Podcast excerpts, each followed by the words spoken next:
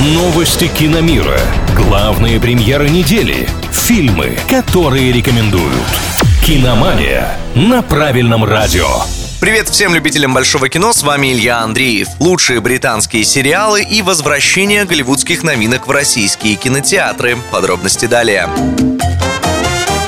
В обновленном графике премьер студии Warner неожиданно появилось расписание для российских кинотеатров. По данным издания «Бюллетень кинопрокатчика», выход своих новинок на наших больших экранах компания планирует возобновить в конце июля. Первым релизом должен стать полнометражный мультфильм «Суперпитомцы», премьера которого назначена на 27 число. Ну а после, до конца года, прибудут в российский прокат и кинокомиксы «Черный Адам» и «Шазам 2».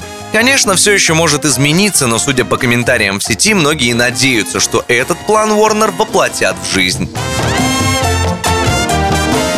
Британии раздали награды Бафта в области телевидения и назвали лучшие сериалы по итогам года. Главным драматическим проектом на английском аналоге премии Эмми в этот раз стал многосерийник «На моем месте» о школьнице из Уэльса, что скрывает от одноклассников своих неблагополучных родителей. Как лучший мини-сериал награжден «Срок» с Шоном Бином в главной роли, а сам актер за исполнение удостоился статуэтки в номинации «Лучшая мужская роль». Традиционно один из призов на Бафта вручают и не британским шоу. В этом году в категории «Лучший международный проект» отметили американскую драму «Подземная железная дорога».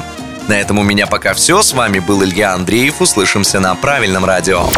Киномания на правильном радио.